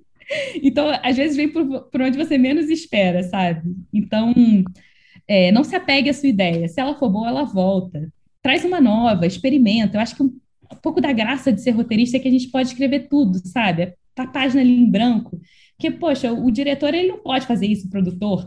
Já chegam, tem orçamento, já orçaram, já viram a locação eles são super limitados. A gente não, a gente está ali na página em branco. Então a gente pode. É claro que a gente tem né, cronogramas e, e, e, e, a gente tem que. Né, não pode viajar, né, não pode escrever cinco mil vezes a mesma história, mas eu acho que esse exercício de tipo trazer uma ideia nova é muito bom, sabe? Carol. Se eu respondi. Sim, sim. Não, super, né? Respondido, Felipe? Muito bem respondido. Obrigada. Você deu, você deu, dois exemplos aí, até mais, eu acho. É, Carol, falando de sala ainda, né? Você acha que para funcionar dentro de uma sala, o roteirista precisa ser bom em tudo, assim, em todas as etapas do processo? Ou você acha que ele pode ser um pouco mais especialista em alguma função? Sei lá, ele pode ser um puto dialoguista, mas não sacar tanto de estrutura. Como é que você vê isso? Olha, eu acho que eu acho que você não precisa ser completo, não. Até eu acho que a gente busca mais, é, é, pessoas de perfis diferentes, sabe? Até com experiências diferentes. Então, é, você quer ter um roteirista super verde porque ele vai ser maluco, ele vai ser doido. Isso é bom, ele não está viciado. Isso é muito importante. É. e você quer ter o cara que, que, que, que é cascudo, porque você sabe que vai entregar. Você quer fazer uma mistura boa. Então, você quer um cara que, que, que, sabe escrever cena de ação, mas você quer outro que sabe, que sabe escrever diálogo. Quanto mais plural você conseguir montar, melhor. Mesma coisa com diversidade, né? Você quer trazer pessoas de idades diferentes, né? De, enfim, é, você quer trazer é, negros, brancos. É, você, quer, você quer misturar, né? Você quer gente jovem, gente mais velha, é, gente com mais experiência, gente com mais experiência. Às vezes você tem uma coisa muito específica, né? Por exemplo, policial é, pessoas que, que conhecem, por exemplo, o Bom Dia Verônica, a gente tinha Ilana, né? Que a Ilana que é, porra, entende pra caramba. Era um puta luxo. Então você sempre quer poder complementar, né?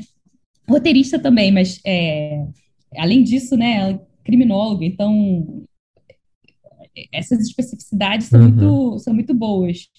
Então, eu acho que, que tudo orna, tudo, tudo, tudo junta. É, na hora de você se vender, você tem que saber das suas, das suas coisas, é, do que, que pode. Por exemplo, se fosse uma, um musical, se você dança, Você pode ser, é, isso pode ser um super plus, né? Ou se você canta, enfim, se você conhece do mundo, depende do, do gênero que você está fazendo. Mas eu acho que tudo complementa. Eu acho que, que, que não precisa fazer, saber fazer tudo. É, e, a, e às vezes a gente acha que a gente sabe. É, por exemplo, comédia. Comédia acontece muito de, de você. É, ter pessoas que, que escrevem bem piada, aí você fala, nossa, essa pessoa é piadista, e outras pessoas você já fala assim, não, essa pessoa é da estrutura. E, e às vezes você fixa muito nisso, não, olha, eu sou a pessoa da estrutura, não sou da piada. É, você pode até acabar entrando meio num vício, sabe? Tipo, se permite, sabe? É, você, você pode experimentar e descobrir que você é muito bom de, de escrever piada. Eu, eu, eu, por exemplo, entrei no humor por acaso, não, não vim do stand-up, né? Então, comecei ali no Tapas e Beijos, depois eu fiz o Cine Hollywood, que é muito até achei bem legal o Felipe falar que ele achava muito engraçado, porque até as pessoas, a, a, visão, eu acho, do mercado é que são, que são séries de personagens e tal, de trama, por mais que sim, são comédias. Mas é, não é como, por exemplo, Vai Que Cola, que é tipo piada, piada, piada, piada. É, ou então, quando eu escrevi para o Paulo, era muito, muito na, baseado na piada. É, e aí eu falei assim, cara, passei por esse fogo aqui, eu sei que eu sei entregar piada também. Então, é, quando eu vou para Quando faço uma entrevista de trabalho, eu falo, não, sei que você escrevo bem piada. Eu não me achava tão boa piadista. E eu passei por alguns, é, alguns algumas pegadinhas de roteiro que tinha que escrever rápido, ou atores que pediam novas piadas. Às vezes você tem que fazer esses ajustes, né? Eu me descobri, não, olha, até que até que eu sei fazer isso sim. A gente vai, vai descobrindo as nossas habilidades. E a piada, assim, é uma coisa que você vai é, você vai entendendo alguns, alguns truques também, né? Eu tenho sentido isso, eu, por exemplo, estou escrevendo uma sitcom agora também, é, mais infantil, né? E, e, é piada, piada, piada o tempo todo, né? Você tem que ter uma porrada de piada por página, né? Que é o caso do Bike Cola também, né? E, e essa caça por piada tenho sentido muito isso, assim, que você vai pegando um, um, uns uns macetes assim de raciocínio, né? Não sei como é que como é que é como é que é essa como é que foi essa, essa descoberta dessa caça assim foi uma coisa que foi é, você aprendeu esses truques também, assim? É, essa adrenalina, você gosta dessa adrenalina de ter que bolar essa quantidade de piadas, assim, por página? Cara, se eu gosto dessa adrenalina. Olha, eu, não, eu, eu, eu achei muito divertido escrever comédia, eu, eu adoro. Mas às vezes o que eu faço, até honrando aqui o nome do podcast, primeiro tratamento, é você tem que pensar assim: não, esse aqui é o primeiro tratamento. Eu tô achando a estrutura, tô achando a história, tô achando as esquetes físicas, tô achando as esquetes. As, tô armando as esquetes. E aí depois você vai colocando as piadas, porque, cara, piada. Escrever comédia é muito difícil e. E, e assim, tem muito. É, tem uma pressão muito grande para ser isso, piada, piada, piada, piada, tem que ser mais engraçado. Então, eu já me permito, é, como, até como uma defesa, assim, Bruno, de, de falar assim: olha, esse aqui não está pronto ainda, esse aqui é o primeiro tratamento, esse é o segundo tratamento, a gente faz uma leitura, fazer uma leitura de mesa, você faz uma leitura de mesa com grandes comediantes, você, eles, eles sugerem muita piada também, entendeu? É, e aí você vai, você vai aprendendo. Eu, eu, eu quando eu escrevi o, o Tapas e Beijos e o Cine Hollywood, eu sinto que eu escrevi para para atores de comédia. Então, eu escrevia muito para os personagens. E, e, eu não sentia, em nenhum desses dois trabalhos, essa pressão é, tão grande da piada do, dos meus chefes. Eu escrevia a piada, eu gostava. Eu sentia uma pressão de, de, de diálogo, mas era, é, não era tanto da. É claro que tem que ser engraçado, mas não, não, não era tanto assim, piada, piada, piada, uhum. piadão, como foi no Vai Que Cola ou na Vila ou com, enfim, no Minha Mãe é uma Peça. É, e com os, quando eu trabalhei com comediantes, né, é, eu senti que, que para eles lá era muito importante a piada e até eles tinham outra, um outro jeito de fazer a piada, que eles mesmos levantam e eles cortam. Porque no Tapas, por exemplo, é, a Fernanda levantava para a Andréia, a Andréia levantava para a Fernanda, é, acabava que os diálogos eram um pouquinho mais curtos, então às vezes a gente escrevia uma linha, duas, é, era muito mais no fluxo, mas eles, eles, é, elas entregavam palavra por palavra, é, respeitavam muito o texto. E lá, por exemplo, no Que Cola, que era um, um, um teatro filmado, é, tem muita coisa que acontece, interação, de vez em quando eles esquecem o que eles têm que falar. Então você não pode contar que um, que um ator vai entregar para o outro a piada. Então, é, você, é um outro jeito de pensar que, assim, é quase ele entra, ele levanta e ele mesmo corta, tem a embocadura, né? Então, uhum. é, a Cacau tem um jeito muito específico de fazer piada, o Paulo tem o dele, o Magela tem o dele, é, e você acaba é, aprendendo, assim, aprendendo bastante com eles também, é, e meio moldando. Mas eles, por exemplo, eram, eram com eles era um, bif, um, um bife, bifões, assim, um pouco mais. É, não, não são gigantes, porque isso também assusta, mas você tinha que. O, o comediante ele precisa levantar para ele mesmo. Você não pode contar tanto que o, que o outro vai levantar para o outro cortar, porque de vez em quando eles esquecem a palavra, e aí você, às vezes você, você perde a piada, né? Enfim.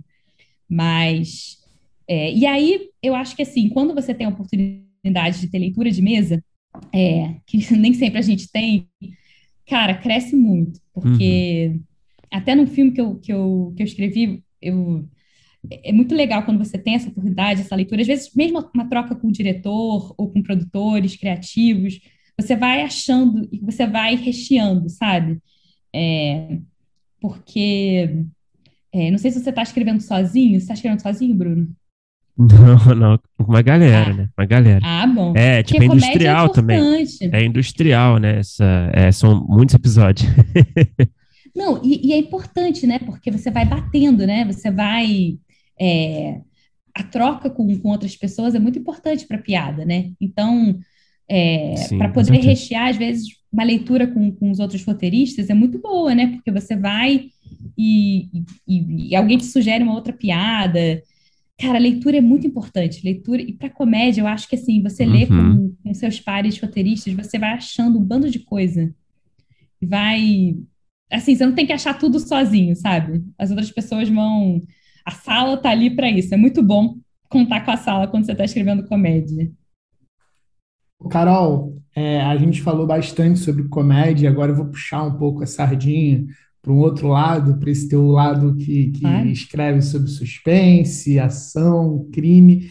E se a gente estava falando ali no início que talvez a gente esteja numa entre-safra aí de alguns produtos de comédia, principalmente é, na TV aberta e série, eu acho que o, o lado de, de crime e ação talvez a gente esteja é, num outro viés. A gente teve aí recentemente sucesso de Bom Dia Verônica, Impuros, que você estava envolvida, mas a gente também teve caso Evandro, Elise Matsunaga, agora teve os filmes da Ilana e do Rafael, da menina que matou o pai, que ficou em primeiro, tá, eu acho que tá, até hoje está em primeiro e segundo lugar na Amazon, ontem eu estava vendo a Amazon e estava lá é, no top 10 Brasil, e aí eu queria te perguntar, é, nessa sua, nessa sua caminhada de, de lugares que você foi entrando e oportunidades, o que que você foi aprendendo para escrever para esse outro gênero que, que já tem um outro tom, que já é em outro lugar, que obviamente não abre mão da comédia, mas que não é o prato principal, no caso. Não.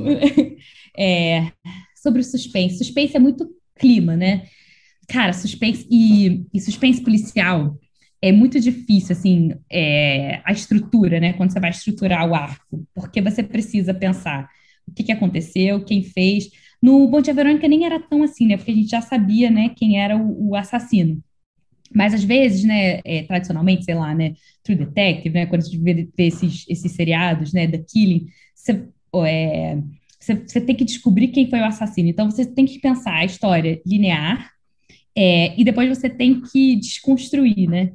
E é um puto de um quebra-cabeça, assim, e é muito divertido, é, mas é muito difícil. E é muito. Você tem que gostar, porque é uma coisa assim. Você tem que ir soltando as pistas, né? É, você vai. Porque não tem graça ser uma surpresa, né? Ai, meu Deus, esse era o assassino, eu não sabia. Você tem que, você tem que ir entregando, né? Esse Durante... cara aqui apareceu no episódio 9, no 10 é o assassino, né? Não dá. cara, você fica com raiva, né? É, é, é, super, é super bom você sentir assim, caraca, tava lá o tempo todo e eu não percebi.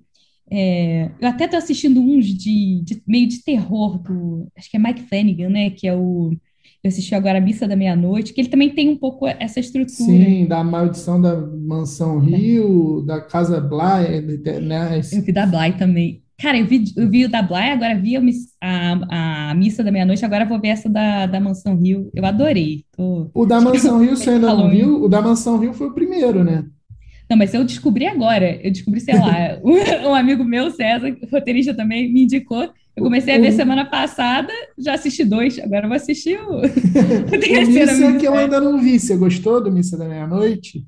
Eu gostei. É um pouquinho mais devagar, mas eu gostei bastante. Tem coisas existenciais ali bem, bem interessantes. Mas o, o, no, no Mansão Bly é muito assim, né? Tem uns mistérios e você fica assim, caraca, eu quero saber o que está acontecendo. Mas não uhum. pode ser do nada, né? Você quer, é. no final, quando você descobrir o que, que é, é, não vou dar spoiler para os ouvintes, mas você quer falar assim, caraca, é isso mesmo, estava ali o tempo todo na minha cara e, e, eu não consegui ver. É, e, e, essa é a grande satisfação, né, também do, do gênero policial. E isso dá um trabalho do cão. É, porque você tem que pensar, né, o que que, é, como é que você vai distribuir as pistas, e depois você tem que pensar na estrutura do seu episódio, sua trama A, sua trama B, sua trama C, é, às vezes, muitas vezes, né, sua trama D, como é que você vai armar esse, esse jogo. Então, em termos de estrutura, eu acho o policial e o suspense super, super difíceis, eu adoro um quebra-cabeça, mas assim, é, quem faz é, é né, na sala é aquela você precisa de tempo para poder estruturar e para poder pensar nisso. E quando você vai abrir a cena, né? Normalmente a gente abre cena sozinho, você tem que pensar muito no suspense, é, muito no subtexto. É, eu acho muito interessante, assim, em termos de diálogo, você pensar que o, o seu personagem, eu acho que quanto mais misterioso, mais interessante. Então, o que eu gosto muito de, de escrever suspense é pensar em subtexto, pensar em camadas e e como é que esse personagem. Eu sempre faço esse exercício, como é que ele pode dizer mais falando menos? E muitas vezes eu jogo, eu falo assim, cara, será que ele pode não falar aqui? Será que eu posso fazer um gesto? É, outra coisa também muito que eu acho que funciona muito são os, os símbolos, né? Às vezes você é, objetos, né? Que você que você que você pode às vezes comunicam muito também. Eu acho que, que funciona é, esses é, objetos que ficam recorrentes. É, eu gosto, eu gosto bastante. E é, e é clima, né? Então, é, é, a arte de rubricar, né? De como é que você escreve. Aí eu acho que, que vale muito ler roteiro, né? Para poder pegar isso, porque é muito. Você tem que puxar né, o, seu, o seu leitor é, e você tem que fazer esse clima que vai, que vai ser sentido ali é, com, na cena, ali enquanto você está quando você está rubricando. E é muito legal. E, e, me diz uma coisa, você também tem essa impressão que o mercado está aquecido? Você que está aí em salas é, para suspense, para crime, você acha que realmente está tá num momento bom? Eu acho. Eu acho que está sim. Eu acho que está sim. É engraçado que quando a gente conversou com o Rafael Montes aqui, é, foi, foi na época, acho que talvez do Bom Dia, e ainda não tinha saído o filme da menina, né? Obviamente. Uhum. E aí ele falou aqui sobre uma certa dificuldade que ele via é, entre o, o público brasileiro querer ver crimes brasileiros. Ele falava que naquela nessa época ele estava, talvez ele já tinha, talvez não, né? Com certeza ele já estava trabalhando no, no da Suzane von Stoffen. Eu acho que ele estava batendo um pouco é, na parede em alguns canais que ele falava que é, as pessoas falavam que assim, ah, o público brasileiro gosta muito de ver, sei lá, American Crime Story, porque é uma coisa que está longe ali, e quando vai ver uma série sobre um crime famoso nacional, existe quase que um melindre, assim.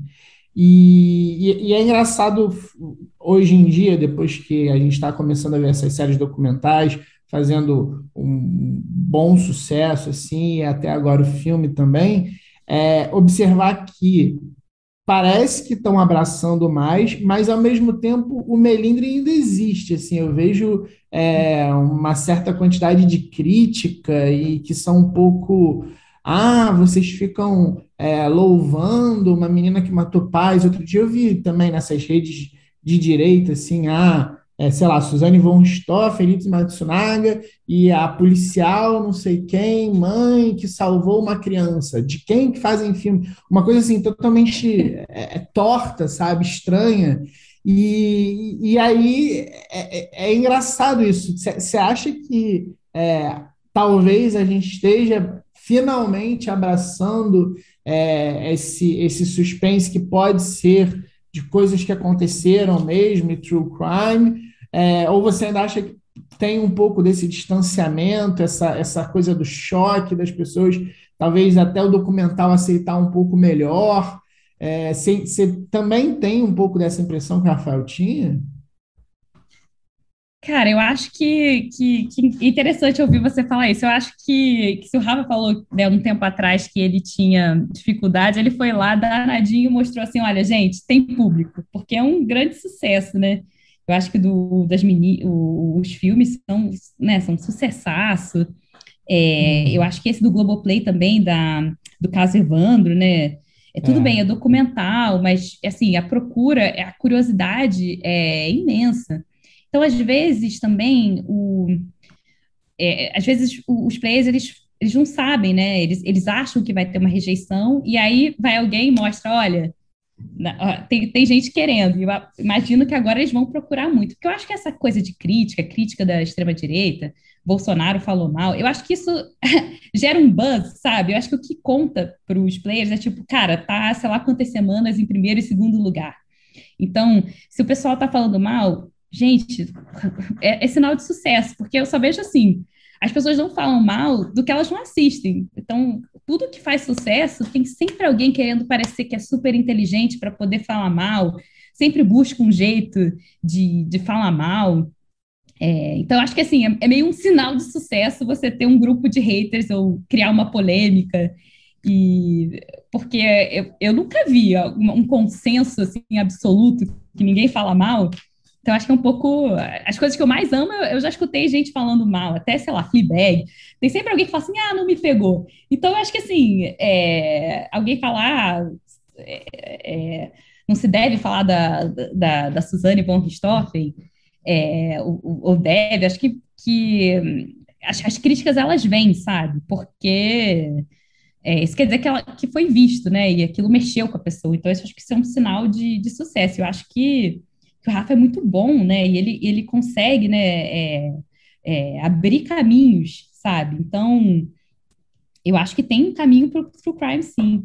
Eu, eu nunca trabalhei com true crime, então eu não, eu não sei, eu nunca tive esse feedback de, das, é, enfim, dos players, mas eu tenho uma impressão, assim, de que está rolando. É, mas é meio orelhada de mercado, assim, eu, eu me interesso, eu vou e eu assisto. Eu assisti o da, da Elise Matsunaga, o caso Evandro, assisti assim que saiu do, os dois filmes, assisti assim também numa sentada. Então, eu acho que assim, tem muito interesse. E eu acho que assim, uma vez que se provou que tem interesse, porque é muito doido essa coisa quando você vai conversar também com, com os players, porque muitas vezes eles rejeitam coisas novas, porque eles falam assim, ai, não, o público não gosta.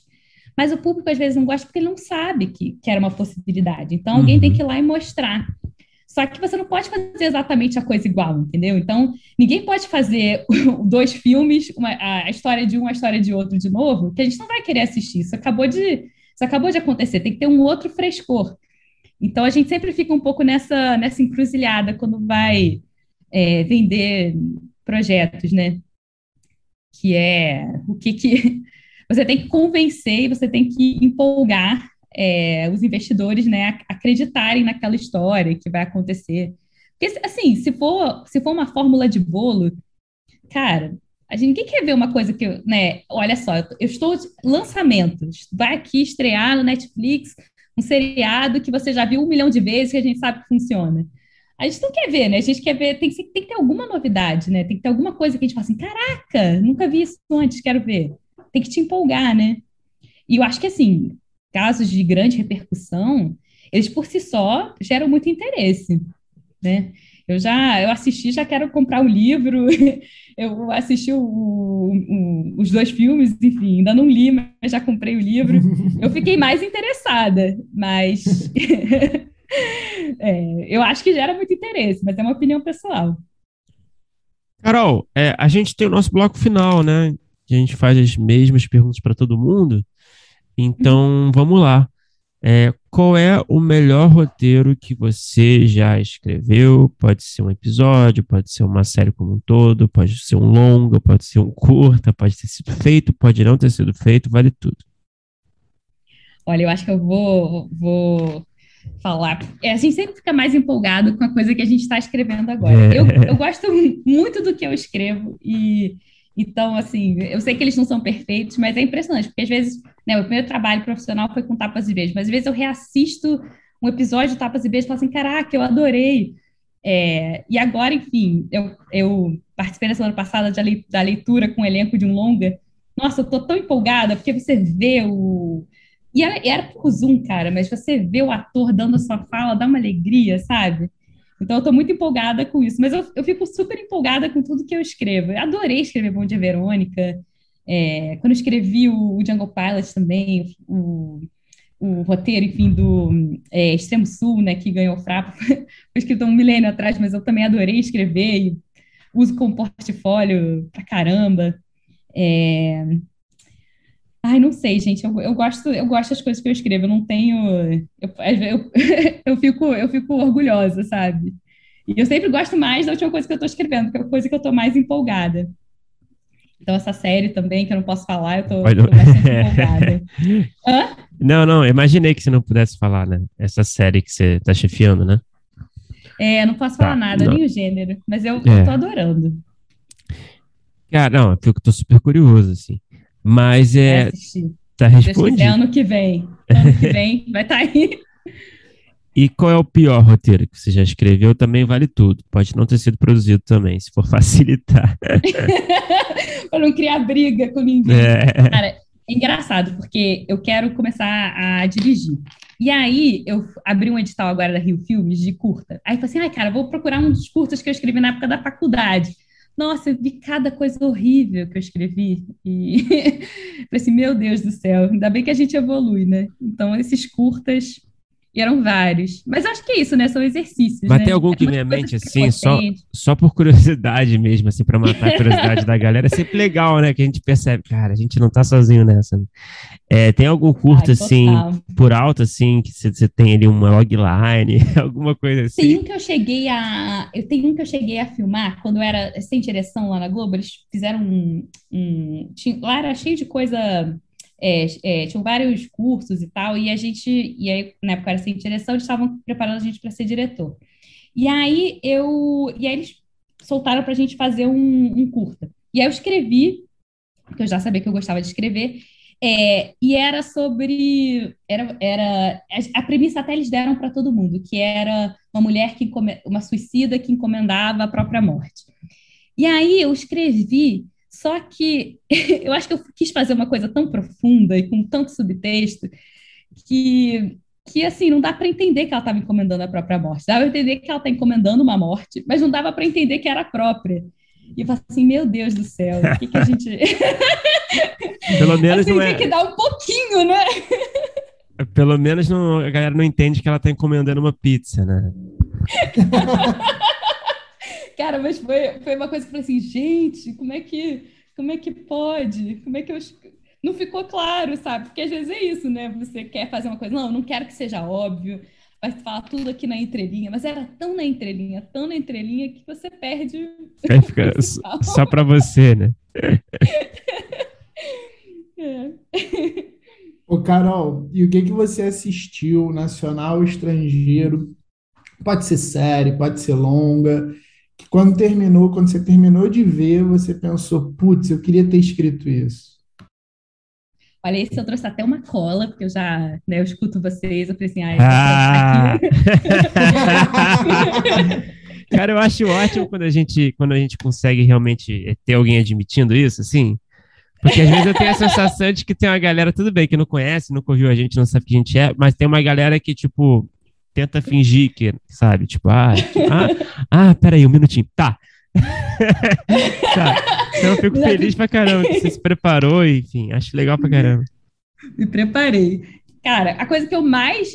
Essa sensação de, tipo, queria ter escrito foi quando eu assisti Relatos Selvagens, que eu achei aquilo tão incrível e aquilo, sei lá, é um tom, assim, muito sarcástico, e eu acho que tem comédia e, e, e é o drama no lugar ali do, do conflito, né, dos absurdos, que eu, cara, eu me encantei, até hoje eu reassisto, é uma referência de, de tom para mim, de, de diálogos, eu gosto de cada uma daquela, daqueles curtas, o do carro, o do Bombita, eu acho maravilhoso, é uma coisa que eu acho que é uma, uma sensação, assim, é, eles são argentinos, né, mas eu, como brasileiro, eu, eu compartilho de vários daqueles sentimentos e eu eu achei aquilo muito, muito maravilhoso. É muito bom mesmo.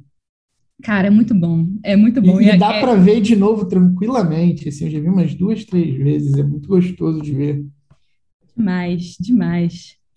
Do, todos são bons, né? O do avião, o do casamento. Eu acho que é muito, muito Pô, bem do pensado. restaurante, é muito bom. É, muito, bom. muito. E aí eu trouxe algumas outras algumas outras colinhas, porque eu também achei o Que Horas Ela Volta, da Ana Mulher, eu adorei também, acho que toca numa ferida. É, é um filme que eu adoro, não sei se eu teria, se eu teria essa sensibilidade para escrever, mas quando eu assisti, eu falei assim, cara, isso aqui é muito, é uma ferida muito grande de, do Brasil e que ela fez de um jeito tão, conseguiu fazer um recorte assim pequeno naquela família, relação é, da empregada doméstica com aquela família e, e a filha e, né, enfim, aquele momento do governo PT, que, que a gente via essa ascensão da, das classes, da classe C e D, e eu achei aquilo muito incrível. É, saneamento básico do Jorge Furtado, eu trouxe minha cola, tá? Então vou só citar bem rápido, juro que eu não vou estender muito, mas que eu também acho muito, muito brasileiro e, uhum. e acho que essa coisa da burocracia me interessa muito. É, o, eu anotei também Parasita, porque eu acho que é um filme que poderia ter sido feito pela gente, porque eu acho tão. Tocou num, num lugar ali também essa relação é, dos empregados com a família e essa coisa. Interessa muito essa, essa disputa entre a classe mais baixa. Eu acho, eu acho que é feito de um jeito muito. É, eu gosto muito porque eu acho que é profundo e não é panfletário. Eu acho que ele, ele foi muito muito feliz assim toda a arquitetura. Eu acho que também joga com a comédia. Então, quando tem essa me interessa muito, assim, esse, essa mistura, eu acho muito incrível. E só jogando aqui Fleabag, Killing Eve, da Phoebe Waller-Bridge, que eu acho incrível, e I May Destroy You, da Michaela Coel, que foi uma coisa, assim, arrebatadora, que eu nunca vi, enfim, jamais teria capacidade, mas eu achei tão incrível que eu acho que vale, vale só falar, porque foi incrível. Oh, perfeito, Carol. E para terminar, né? Talvez você tenha já respondido, né? Qual é o projeto que você tem, o roteiro que você está escrevendo, enfim, que você sonha em vê-lo realizado algum dia, que está no topo da sua listinha de prioridades. Olha, tem um roteiro que eu escrevi, que foi um piloto, quando eu estava lá com o Alan Kingsberg, que é uma comédia musical entre duas mulheres, chama Voz Guia, e é uma coisa que eu estou retrabalhando e eu, eu gosto bastante, assim, que, que é ter relação de duas, é, não posso falar muito, né, mas assim, de duas mulheres que são completamente diferentes, são o oposto da, é, da música, e eu acho que, né, do, né, música como entretenimento, ou música como, como arte, e eu acho que tem uma visão ali que, que eu gosto muito e é leve, e, enfim, é um projeto que eu adoraria que, adoraria que acontecesse. Tô, tô batalhando para isso. E tem o Extremo Sul, mas o Extremo Sul tá bem, os direitos estão com a Globo, então eu nem falo porque me dói o coração. Eu sei que é difícil que ele saia, saia da gaveta, mas eu, eu, é um projeto do coração também. Poxa, Carol, pô, demais, passou rápido pra caramba. Muito obrigado por falar com a gente. Ah, eu adorei. Voou, voou.